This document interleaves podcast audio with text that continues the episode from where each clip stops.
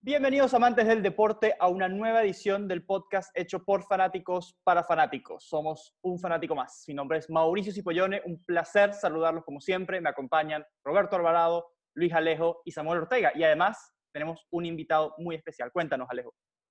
Así es, hoy tenemos a Alberto de Casa, abogado deportivo de deportes en Panamá, que tiene un máster en Derecho y Gestión del Deporte en ISDE, en España. Así que y encima fanático de Boca Juniors. Eh, te informo desde ya, Alberto, que todos aquí somos de River, menos tú. Así que, Alberto, ¿qué tal? ¿Cómo estás? Muy bien y muchas gracias a ustedes por la invitación. He escuchado su podcast con anterioridad. Me parece eh, una idea muy, muy buena y novedosa para hablar de, fútbol, hablar de deporte en general como, como fanáticos y, está bueno también que otros fanáticos que lo sintonicen aprendan una cosa o dos de cómo son eh, el tema de los negocios en el deporte, el derecho del deporte, la gestión. Y bueno, pienso que va a estar buena la, la charla el día de hoy con ustedes. Así es. Inicio yo con mi pregunta a ti, Alberto.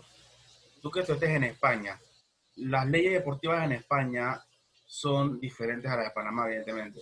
¿Qué tú crees que se puede adaptar aquí en nuestro país es lo que viste allá en, en la península ibérica? Bueno, la, la verdad es que lo, lo, primero es que hay que hablar de que el deporte es un, un, fenómeno social y como fenómeno social es parte de la sociedad, valga la redundancia, porque sus individuos participan de él. Entonces, en ese sentido y orden de ideas, hay que analizar los contextos socioculturales de cada lugar. España, lógicamente, tiene una tradición deportiva eh, de hace muchos años, ya casi dos, dos, dos siglos, eh, no solamente en el fútbol, en muchos deportes, en el baloncesto, balonmano, atletismo, entre otras muchas disciplinas deportivas.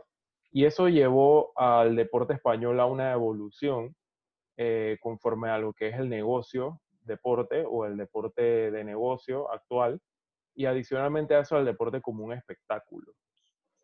En este sentido, ellos tuvieron que pasar por muchas eh, transformaciones, sobre todo teniendo en cuenta que ellos atravesaron un periodo histórico con una dictadura, eh, con revoluciones y demás, pero hoy día son un Estado de derecho, democrático, y bueno, eh, poco a poco han ido avanzando en sus normas con, en materia de deporte, pero sobre todo entendiendo que el deporte debe ser autosostenible, que las entidades deportivas llámese federaciones eh, de, ámbito estatal o autonómico, que luego puedo explicar lo que es eso, eh, también los clubes y otras asociaciones deben ser autosostenibles o la norma debe crear el marco para que éstas sean autosostenibles. Obviamente siempre recibiendo un apoyo del Estado, pero que cada vez ese apoyo tenga que ser el más mínimo o el más eh, simbólico posible para que el mismo deporte como actividad se autosustente. Eh, y bueno, siguiendo con la segunda parte de tu pregunta, ¿qué, ¿qué, cosas podríamos implementar acá? Precisamente eso. En España, por ejemplo, una cosa que yo como estudiante de máster y hoy día profesional pude observar en su, en su ordenamiento, la ley 10 de 1990 en España, es que las federaciones son entes privados con atribuciones públicas. Se le atribuyen funciones públicas como si fueran eh, organizaciones gubernamentales, pero no lo son. En este sentido, ellos tienen que rendir un informe detallado y cuentas detalladas de los, de los fondos que reciben del Estado, eh, que los reciben a través de una organización gubernamental que se llama el Consejo Superior de Deporte, que es la, entidad máxima con forma de deporte y que dicta todas las normas y, y demás. Y bueno, en este sentido, eh, realmente eh, esto es lo que, lo que le da una transparencia y una organización seria al deporte español, pero sobre todo porque la norma los obliga a ellos a ser autosostenibles. El tema también de la existencia de licencias federativas. En España, cuando tú eres un atleta federado, ya sea a nivel autonómico o a nivel estatal, eh, que significa nacional, o sea, en competencias eh, de, de ámbito nacional, tú tienes que pagar una licencia como atleta. Los clubes que compiten tienen que pagar una licencia como club para competir y estas son fuentes de autofinanciación de las federaciones sumadas a los patrocinios, sumadas a la explotación de los derechos audiovisuales y sumadas a la venta de camisetas, el ticketing, merchandising, entre otros, otros métodos que tienen de autofinanciación. Pienso que eso es lo que le hace falta al deporte panameño, una, una transformación desde la ley hacia un deporte autosostenible. Si ustedes ven las noticias y hablando aquí como fanáticos de modo más coloquial, ¿qué es lo primero que ustedes ven cuando hay un problema en la gestión deportiva en Panamá? Ah, el gobierno no me dio, el gobierno no me apoya, el gobierno... ¿Y qué pasa? La soga se rompe por lo general por el lado de los atletas. Atletas que necesitan ir a competiciones internacionales aún haciendo las marcas, no cuentan con los recursos para ir a competir. Pero ¿por qué no cuentan con ellos? Porque son miembros y han competido habitualmente en federaciones que no tienen un modelo de autosostenibilidad. Entonces, Panamá necesita una reforma eh, de la ley del deporte, que es la ley 50 del 2007, que ha sido modificada eh, en los últimos años, en el 2011 y, eh, y algunas otras cosas, pero realmente las modificaciones han sido muy estéticas, nada sustancial necesitaría esta ley una reforma para eh, promover la rendición de cuentas de las federaciones de los fondos que reciben de PAN Deportes y adicionalmente a eso generar modelos autosostenibles y de financiación para que los clubes tengan maneras de autosustentación. Ustedes me dirán de repente, ¿cómo, cómo un niño del Chorrillo, de Curundú, de San Joaquín, de, de las provincias, del interior del país, va a pagar una licencia para competir? ok, a lo mejor, a lo mejor no, no cobrarle una licencia muy cara, pero que, el niño entienda que si quiere competir y sus padres también, aunque sea con que paguen, imagínense que cada niño que compita del deporte federado en Panamá, del deporte que sea, llámese cual sea, pague por lo menos 5 dólares anuales. Eso garantiza que tengan un seguro de responsabilidad civil para cubrirse en caso de lesiones o de accidentes durante las competiciones, eh, eso garantiza que tengan los insumos adecuados y demás, eh, implementos deportivos, uniformes, calzado. Eso garantiza el mantenimiento de las instalaciones deportivas a todos los niveles. ¿Y por qué les hablo de esto? Porque realmente, eh, como estamos en institucionalidad a nivel gubernamental en Panamá, tema en el cual no quiero entrar porque no es tema del programa, yo pienso que el deporte ya es momento que evolucione a un modelo autosostenible. Así sea que tengamos estadios de tablón, de gradas de tablón, que tengamos uniformes que no sean de marca, que tengamos, pero por lo menos los tenemos, porque también estamos acostumbrados en el deporte nacional a una, a una comodidad extrema y a unos lujos innecesarios que terminan yendo en detrimento de la sostenibilidad del deporte. Yo, adicionalmente al, programa que ustedes hablaron de maestría en el que estuve, soy egresado de un programa eh, ejecutivo de FIFA y el Centro Internacional de Estudios del Deporte de Gestión Deportiva. Y ellos nos hicieron mucho énfasis en la autosostenibilidad del deporte. Si el deporte no es autosostenible, no estás haciendo nada. No lo vas a desarrollar, no va a desarrollarse, no va a mejorar, no va a evolucionar porque eh, tú puedes contratar a un entrenador al que le vas a pagar, llámese el deporte que sea, básquetbol, eh, fútbol, atletismo. Si tú contratas a un entrenador que cobra 50 mil dólares mensuales y no le estás invirtiendo dinero a tus instalaciones, no estás invirtiendo en la preparación de los entrenadores de categoría base, no estás invirtiendo en tener bien a los chicos que compiten y se ponen la camiseta de, de tus equipos representativos, qué estás haciendo. Al final es como, es como que tienes un presupuesto para equipar tu casa de, de línea blanca y te gastas el 70, 80, 90% en una refrigeradora. Después como cocina, si no tienes estufa. Es igual en el deporte. En el deporte tienes que gestionar de manera adecuada los recursos y buscar fuentes de autofinanciación para garantizar esa sostenibilidad. Pienso que es lo que, lo que le hace falta a nuestro deporte. Claro, claro. Yo creo que, yo, yo creo que no lo pudiste haber dicho mejor. Creo que lo, lo, que tú lo decías en muchos casos termina siendo como que el, no me gustó mucho esta palabra, pero termina siendo como que el cáncer del deporte en Latinoamérica, ¿no? Que lo vemos como, como primero lo vemos como un gasto, es como una inversión. Es algo que, que yo siempre lo, lo he puesto así, porque el deporte realmente es una inversión, como lo es la cultura en nuestras sociedades y que también yo creo que esa, esa, figura paternalista, sacando un tema político, pero no un tema deportivo, de que alguien tiene que darme, más bien es como nosotros hacemos para poder hacer algo, ¿no? Y que Mira, yo creo que es interesante lo, que tú pones como ese término legal. Y aquí solamente tenemos otro, otro punto, pero ¿qué tan, cómo en España, de alguna manera, con este tema de sostenibilidad, hablas un poquito de patrocinios de empresas privadas, cómo dentro del marco legal en España protegen a que la empresa privada vaya más bien con intereses de promover, más que con intereses de controlar, que de alguna manera es un, es un escenario que se puede plantear.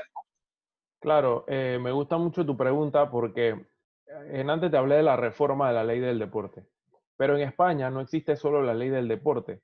La legislación o las normas deportivas son un ciclo como en una especie de 360. Imagínate el sistema solar, donde todos los planetas sabemos que giran alrededor del Sol. Eh, y el deporte español es eso, prácticamente, y en muchas otras latitudes las normas son eh, de esa forma. Una ley del deporte central que rige el marco regulatorio de todo y luego desarrollas con normas de menor jerarquía que gravitan como satélites alrededor de esa norma. El tema que acabas de tocar se regula a través de leyes de mecenazgo, así se les llama, o leyes de incentivos fiscales al sector privado para que den donativos e inviertan en deporte a cambio de una exención fiscal o de impuestos, lo cual es muy bueno, es muy positivo, porque eh, el Estado o cada Estado de Derecho a nivel mundial debe entender que a lo mejor captas un porcentaje menos de impuestos, pero ¿cuántos chicos sacas de la calle? ¿Cuánto trabajo social, de formación, de educación haces con población vulnerable, con chicos de, edades eh, iniciales, de primera infancia, etcétera? Estás sacando de las calles, ¿cuánta gente estás capacitando para que sean los monitores deportivos de esos chicos porque eh, entendamos algo, no son solamente entrenadores, a veces necesitas monitores también, gente que a lo mejor no son expertos, no te van a ayudar a formar a un Messi, a un Cristiano Ronaldo, pero por lo menos te van a educar en valores a ese chico que está corriendo detrás de una pelota o que está saltando a tomar un rebote en una canasta o te está corriendo una carrera de 50 metros. Entonces, en, en base a esto, gravita la ley y las normas del deporte. Adicionalmente a eso, tienes que proteger la parte laboral del deporte, que es un tema que en Panamá ha sido de discusión reciente. Adicional a eso tienes que ver el tema del seguro deportivo obligatorio, que lo, lo, comenté antes, que no puede ser que los atletas que compitan en competiciones oficiales y deportistas no tengan un seguro deportivo garantizado por las competiciones y por, por los clubes donde estos participan. Y adicionalmente a eso, eh, tienes normas también referidas a, a lo, que son las entidades sin fines de lucro a través del deporte, fundaciones que surgen a través del deporte, y también eh, el tema de, de lo que es eh, la misma gestión deportiva. Lógicamente eso también tienes que regularlo. ¿Quiénes pueden ocupar cargos en las entidades deportivas? Porque si no profesionalizas la gestión deportiva, nada de esto es posible. Pero es todo como un 360. También el tema de la prevención de la violencia, la xenofobia y el racismo en el deporte. En, estos países, en Europa, hay leyes muy específicas. Cuando yo le contaba a la gente que regresé a Panamá que en España en los estadios de fútbol no venden cerveza, la gente se, se caía sentada. Aquí en Panamá lo más normal es ir al estadio a tomarte una cerveza. Allá te venden cerveza, pero cerveza sin alcohol. Cerveza 00, como le llaman. Entonces, ah. ellos, ellos han regulado el tema de cierta manera que ellos previenen la violencia en los espectáculos deportivos porque saben que eso es publicidad mala o publicidad negativa para una actividad que ellos piensan financiar a través de, métodos privados. ¿no? Claro. Estás en mute. creo que estás en mute. Ah, disculpe. No, que, que obviamente, que toda la razón. no, mira, que, que, muy, muy bueno todo, todo lo que nos has tocado ahorita, Alberto, de verdad que, que es muy interesante. Son muchas cosas que uno cree saber, pero que en verdad no sabe mucho. O sea, son cosas que uno cree que habla con sus amigos y que sí, que mira, que el deporte tiene que cambiar en esto, esto y esto. Pero ¿cómo lo hacemos? O sea, ¿qué, ¿en qué parte, en qué rama, de qué manera habría que ver eso para de verdad poder cambiarlo? Y, y eso tiene que ir un poco más allá y es justamente lo que nos venías hablando. O tenemos que llevar esto a una manera mucho más profesional de lo que en teoría es porque si no, entonces no es sostenible el deporte aquí y, nadie va a querer venir a invertir aquí porque no ve que salga algo bueno o positivo, sino que te salga una o dos buenos deportistas cada 10 o 15 años, nadie te va a querer invertir, querer apostar por, por el país, porque ¿qué le estás dando tú a cambio?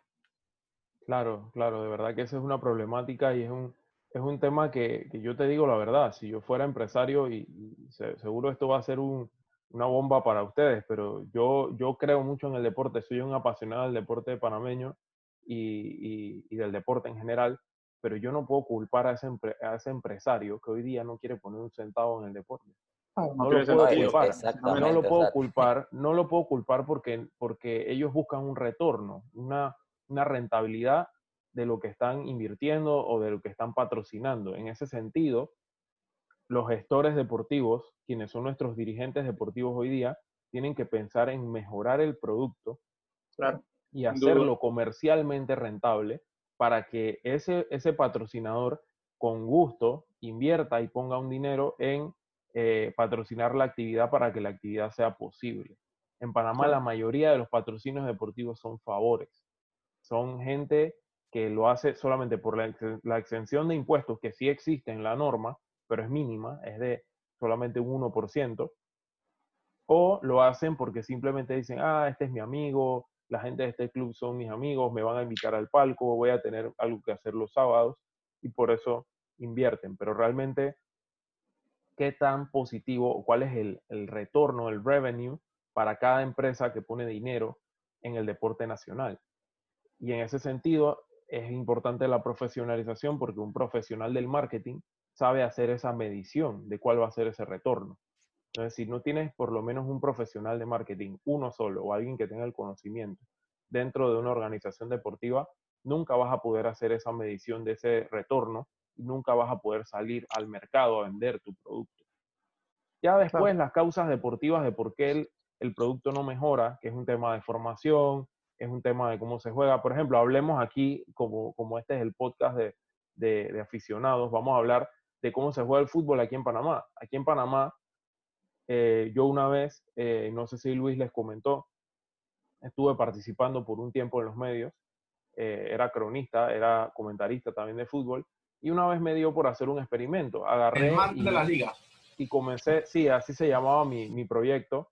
de hecho, mucha gente me sigue llamando por ese, por ese apodo, pero realmente como les digo a todo el mundo, es una etapa superada. Hoy día estoy profesionalizado y quiero sumar y quiero aportar a que esto mejore desde otro ámbito. granito de arena desde otro ámbito. Y te digo la verdad, yo, yo hice el experimento de agarrar tres partidos de la Liga Panameña de Fútbol, eh, prácticamente grabarlos desde un dispositivo y comenzar a analizarlos. Y el tiempo efectivo de juego por tiempo, de 45 minutos, no superaba los 14 minutos o entre los 14 minutos y medio y 17 minutos. Uno, dos, tres pases, falta. Uno, dos, tres pases, falta. Uno, dos, tres pases, falta. Entonces, ¿por qué sucede esto? Después yo me metí a hacer el estudio de por qué sucedía y descubrí que realmente los futbolistas jugaban con una presión impresionante. Porque, ¿qué pasa? Si pierden, en la semana se complica todo, se complica la, la, convivencia dentro del plantel, se complica la convivencia con el entrenador, la relación con el entrenador, el puesto del entrenador pende de un hilo, porque la, el poco o mucho dinero que ponen los, dirigentes lo ponen con una expectativa de que tienen que ganar todos los partidos. Entonces, ese jugador criollo sale todos los sábados, todos los domingos a jugar con el cuchillo entre los dientes y por eso no quiere dar ni una pelota por perdida, presionan pressing alto la mayoría del partido, y, se quieren matar adentro de la cancha. Y por eso es que hay tanta fricción, es un juego ríspido, un juego rústico, el panameño, y por eso al final es increíble que hayamos ido a un mundial y que sigamos viendo de repente uno que otro buen partido, porque realmente con todo lo que condiciona, todas las condiciones exógenas que condicionan el juego y cómo se juega el fútbol en Panamá, la verdad es que es, es bien impresionante que hayamos logrado algo tan, tan exitoso. Y por eso ven la camiseta que tengo aquí a mi, a mi derecha. Sí, de las dos esa, que tienes esa camiseta, esa camiseta es la del día de clasificación al Mundial. Y ese día yo estuve ahí y la verdad es que para mí fue un sueño y, y, lo podemos tocar más adelante, pero, pero realmente hay que mejorar el espectáculo, hay que mejorarlo muchísimo. El, el espectáculo es lo que va a hacer que podamos salir a vender ese, ese producto. Claro, yo me acuerdo ese día, yo me acuerdo ese día creo que es la única vez que he visto a Alberto llorar. Sí, sí, la verdad se me escaparon un par de lágrimas. eh, eh, realmente no, no soy una persona de llorar mucho. Soy, soy de esa gente muy fría que incluso cuando fallece un familiar se me hace un nudo en la garganta, pero no me da por llorar.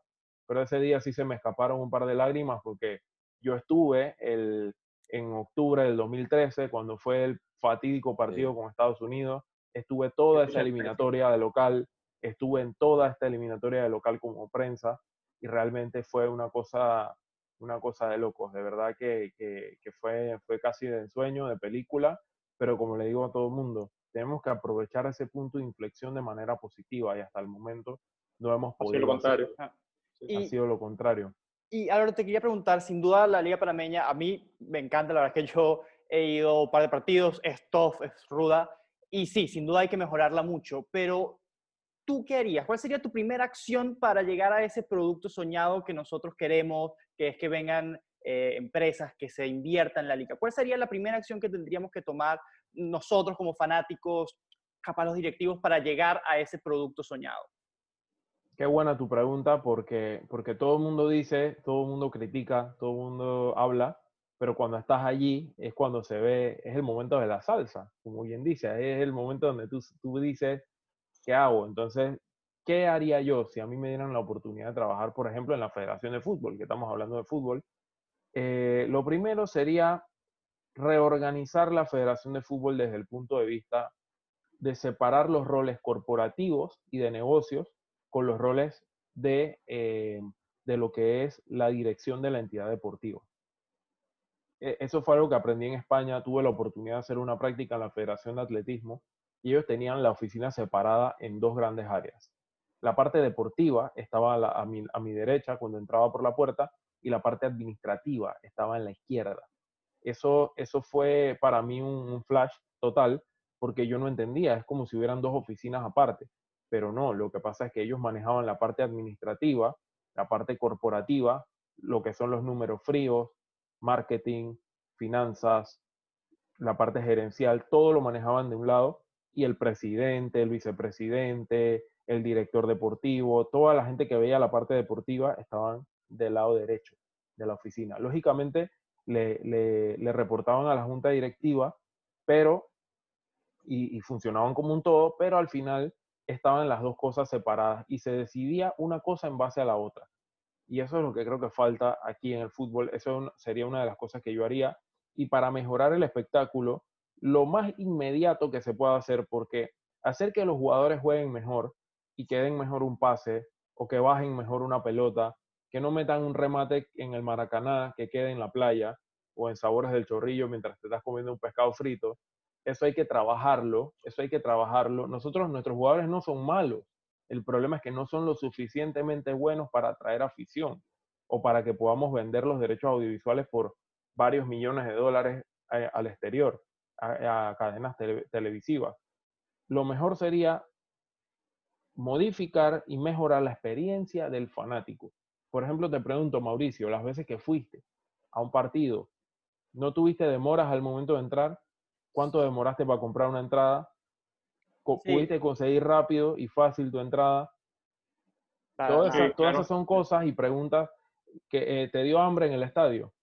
¿Qué Sí, comiste sí. en el estadio? Tan sencillo como comprarse una No hay camisa. nada, no hay nada, no hay, no hay camisetas en el estadio, no hay comida de calidad o por lo menos de una calidad segura para el fanático.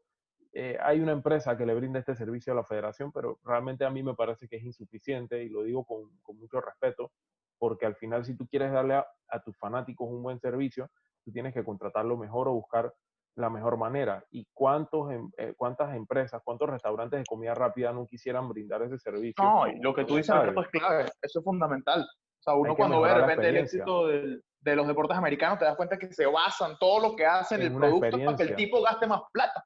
Porque realmente yo mientras tuve- más plata gaste, mejor la inversión. Claro, yo tuve la, la experiencia de ir a un, a un partido que para mí fue, como dice, decía en España, flipante, de los Golden State Warriors. Tuve la experiencia de ir a un, a un partido de la NBA, de los Golden State Warriors, en mi vida había ido, y me di cuenta que era toda una experiencia. Desde que te estacionas, ahí había que pagar, obviamente, pero tu carro quedaba seguro. De ahí entrabas al estadio. entrabas, ya tú llegabas con tu entrada, la comprabas, entrabas. Habían taquillas también, pero nadie iba a la taquilla. Todo el mundo compraba desde antes, porque lógicamente hay incentivos por pronta compra, lo que le llaman la preventa. Entonces, al final, entramos, tal, había sus sectores con merchandising, etcétera, había de todo lo que quisiera probar, comprar. Había una tienda dentro del estadio totalmente completa. Obviamente nosotros no estamos a esos niveles, pero poner un stand con productos suficientes y con variedad de productos, porque de repente el fanático no lleva 40 dólares para comprarse una camiseta, pero sí tiene 10 para comprarse una taza de café. Entonces son cosas que, que puedes ir mejorando y adicionalmente a eso luego la experiencia de que querías comprar comida, querías comprar una cerveza, querías comprar lo que sea, ahí estaba todo disponible también habían vendedores en los puestos y demás, la visibilidad buenísima y sobre todo una acción de marketing a mí me llamó mucho la atención. Ellos, los tiros libres en contra de los, de los, del equipo contrario, que en ese día, si no me equivoco, eran los Denver Nuggets, eh, ellos eh, los, los publicitaban a través de una cadena de comida rápida y si el jugador fallaba, ellos le prometían a la gente para que hicieran ruido y desconcentraran al jugador que todos los que asistieron al partido con su entrada iban a tener un 25% de descuento en el agrandado de su combo en su próxima visita en esa cadena de comida rápida. ¡Wow! Ustedes tenían que ver lo que era el ruido en el estadio cada vez que un jugador de los Denver Nuggets iba a lanzar un tiro libre y cuando fallaba uno, porque tenía, son dos, si fallaban los dos venía el descuento. Cuando eh, se dio la situación de que uno falló un tiro libre, la gente se volvió loca, el estadio se quería caer abajo. Entonces, eh, son cosas y acciones de marketing que uno puede ir eh, activando y que uno puede ir buscando creatividad, ingenio. Yo pienso que al, al, deporte panameño le hace falta mucha creatividad ingenio en la gestión, de buscar formas de financiar de vender patrocinios, de, buscar maneras. Siento que se han quedado mucho en la caja de lo tradicional, de lo que, de lo que siempre ha habido y, fuera de eso también eh, el tema normativo, que ya lo tratamos antes, ¿no? Que, no hay como esos incentivos. y algo, algo breve, antes de que sigamos. Esto, sí, primero, ah, de acuerdo contigo, la experiencia del estadio tiene que ser mucho más que solamente ver el juego, tiene que ser todo lo que uno haga. Y con lo que dijiste de la comida, me acuerdo de un episodio que yo tuve aquí en el Estadio Maracaná de Panamá, donde creo que nunca más vuelvo a pedir huevo de codorniz. No, tú lo has probado, Alberto. Y no, es la, no, es la, mejor idea probar huevo de codorniz con salsa picante. Claro, realmente, mira, ese, eso que tú dices, esto lógicamente, pero, pero mira que antes que yo hablaba de la oferta de comida, no hablaba de ellos, porque estos son vendedores informales que tienen el espacio porque aunque tú no lo creas, a ti no te gustó a lo mejor y no fue de tu agrado, pero es una comida criolla y de pueblo que a mucha gente le encanta. Y esa gente venden todo su tarro de huevos de codorniz dentro del estadio. De igual manera, mi, mi amigo, que en paz descanse, Plantintá de Colón, el que vendía los, los, los pastelitos y los Plantintá, él, él, vendía mucho, él traía esos pastelitos de la panadería Colón, desde Colón viajaba en autobús hasta Panamá para venderlos en el estadio, los traía en un cooler de foam. Y, bueno, la verdad es que era una cuestión que le gustaba mucho a la gente, un precio barato y una comida que te, que te llena y, y, de buena calidad. La verdad es que, pese a que, a que es medio informal y medio callejero, era de muy buena calidad. Realmente nunca escuché a nadie que tuviera algún problema con ese producto. Sin embargo, en aras de intentar eh, hacer más comercial y más eh, estilizado las comidas que venden en el estadio, te venden otro tipo de productos como hamburguesas, como sodas y demás, pero no son de la calidad que tú esperas. O sea, realmente e, yo no comería comida en un estadio panameño, pero la comida es lo de menos, porque al final la demora para comprar tickets, la demora para ingresar, la actitud eh, beligerante de la seguridad de los policías, que te tratan pésimo, y adicionalmente a eso, el mismo comportamiento de la gente eh, dentro de los estadios y la experiencia insegura. El Árabe Plaza del año 2015, si no me equivoco, 16, fue un hecho muy lamentable y un hecho que hizo que retrocediéramos en términos de afluencia de fanáticos en el estadio. Yo estuve ahí ese día, un extintor casi me parte la cabeza, eh, pero, pero les digo algo, eh, es lamentable, es lamentable todo lo que sucedió porque la experiencia del fanático y la afluencia de fanáticos a los estadios venía en su vida y realmente no, no, no mejoró después de eso. Entonces hay que mejorar la experiencia del fanático para atraer más fanáticos. La, la LPF y los clubes tienen sus fanáticos, tienen su pequeño puñado de fanáticos, sobre todo en las áreas que representan. No obstante, ¿qué necesita la liga y qué necesitan los clubes? Traer a otros fanáticos que no son los que van habitualmente. Entonces, si tú quieres captar a esos fanáticos, tienes que proveerles una experiencia. Justo como dices, no, no lo ven, o sea, no tienen un modelo de negocio claro. O sea, no, no tienen cómo venderse o cómo vender a la liga. No, no han encontrado esa manera en la que tengan ese enganche con un fanático neutral eh, para que esté en cualquier equipo. Porque así, o sea, aquí tenemos a, Mauricio, que puede ser una, una excepción, que, o sea, no es de aquí de Panamá, no tiene cómo sentirse identificado al full por ciento con un equipo aquí, pero a Mauricio le gusta ir al partido que pueda de la LPF por la parte de que simplemente es deporte y ir a un estadio. Así, puedes tener, así puedes tener mucha gente que no sepa qué está haciendo un fin de semana y diga, ahí, vamos a tomarnos un par de cervecitas del estadio porque quiero ver fútbol. Tienes un Alejo que sigue cualquier equipo, cualquiera que, o sea, todos los días cada equipo. Entonces, Alejo sigue los 10 equipos de la liga. ¿Qué, pasa? ¿Qué pasa si tú quieres ir a hacer eso y vas, te tiras, te experimentas, pero te das de cuenta que demoras al entrar, no tienes que comer, es demora para pedir la cerveza, el partido es feo, el estadio está feo, esto está feo, ¿qué tú dices? Yo no vengo más a esto.